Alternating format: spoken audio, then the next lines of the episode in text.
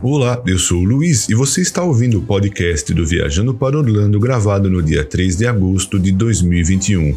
Estados Unidos não suspenderão restrições de viagem neste momento. Retorna a necessidade do uso de coberturas faciais em locais internos no Walt Disney World Resort. Harmonious contará uma história de conexão global quando estrear em 1 de outubro no Epcot.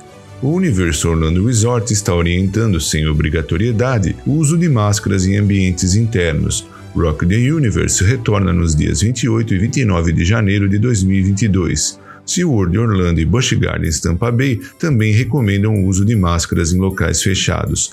Muito obrigado pela audiência e vamos então às novidades.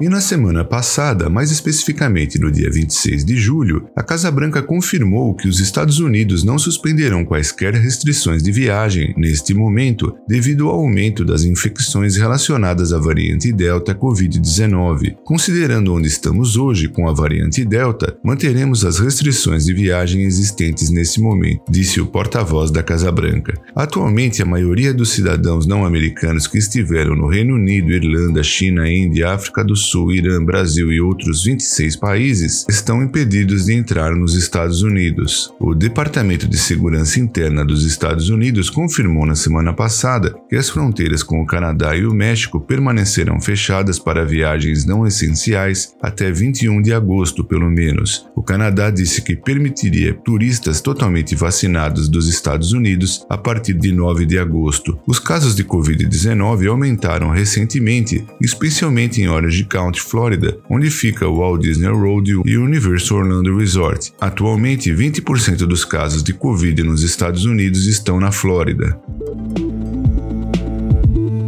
A Disney informou que segue adaptando as suas diretrizes de saúde e segurança com base na orientação de funcionários de saúde do governo, razão pela qual voltará a ser exigido que os membros do elenco e visitantes com dois anos ou mais utilizem coberturas faciais em todos os locais internos do complexo Walt Disney World Resort. Isso inclui ao entrar e ao longo de todas as atrações e em veículos de transporte fechados, incluindo ônibus, monotrilhos, ferryboats e no Disney Skyliner.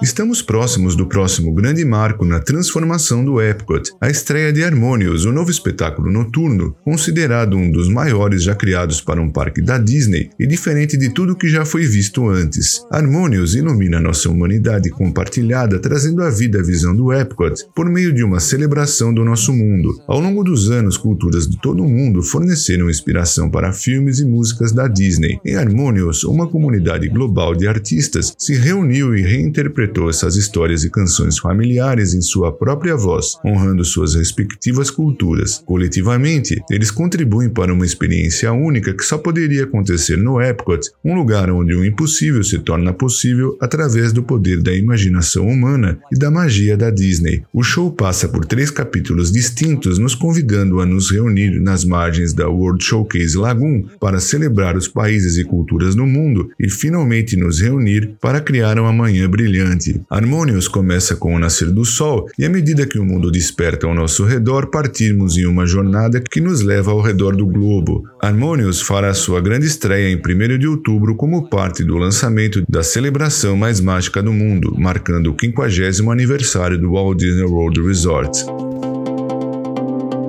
Universal Orlando Resort emitiu uma declaração sobre as recomendações mais recentes do prefeito de Orange County, Jerry Demings, e dos Centros de Controle e Proteção de Doenças. A orientação é que as coberturas faciais são exigidas em ambientes internos para todos os membros do elenco e os visitantes serão incentivados a utilizarem máscaras em ambientes fechados. No entanto, a política não mudou oficialmente, permitindo que os hóspedes vacinados fiquem sem máscara.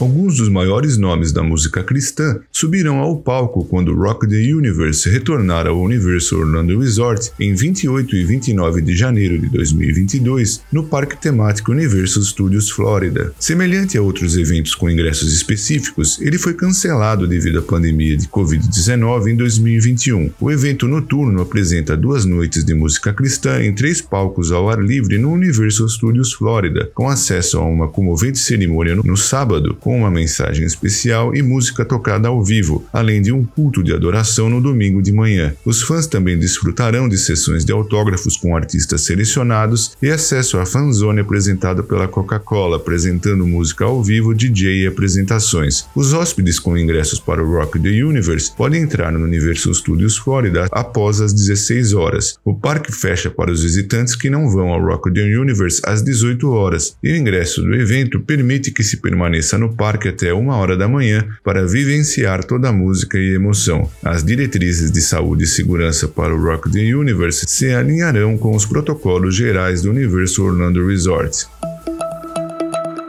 e o SeaWorld Orlando atualizou sua política relativa à utilização de máscaras para refletir as recomendações atuais dos Centros de Controle de Doenças, bem como de Orange County, está recomendando que todos os visitantes utilizem coberturas faciais em todos os locais fechados do parque, independentemente de estarem ou não vacinados. De acordo com as orientações atualizadas dos Centros de Controle de Doenças e as recomendações das autoridades locais, recomenda-se o uso de coberturas faciais em espaços internos designados, independentemente do estado de vacinação de todos os visitantes e funcionários do SeaWorld Orlando. O SeaWorld Orlando não exigirá que os hóspedes forneçam comprovante de vacinação. Já o Busch Gardens Tampa Bay adotou uma abordagem semelhante, recomendando que os visitantes usem coberturas faciais em todos os locais fechados do parque e afirma que a sua política pode ser alterada com base nas diretrizes do condado, embora deve ser observado que o SeaWorld Orlando e o Busch Busch Gardens Tampa Bay estão localizados em condados diferentes e podem diferir às vezes.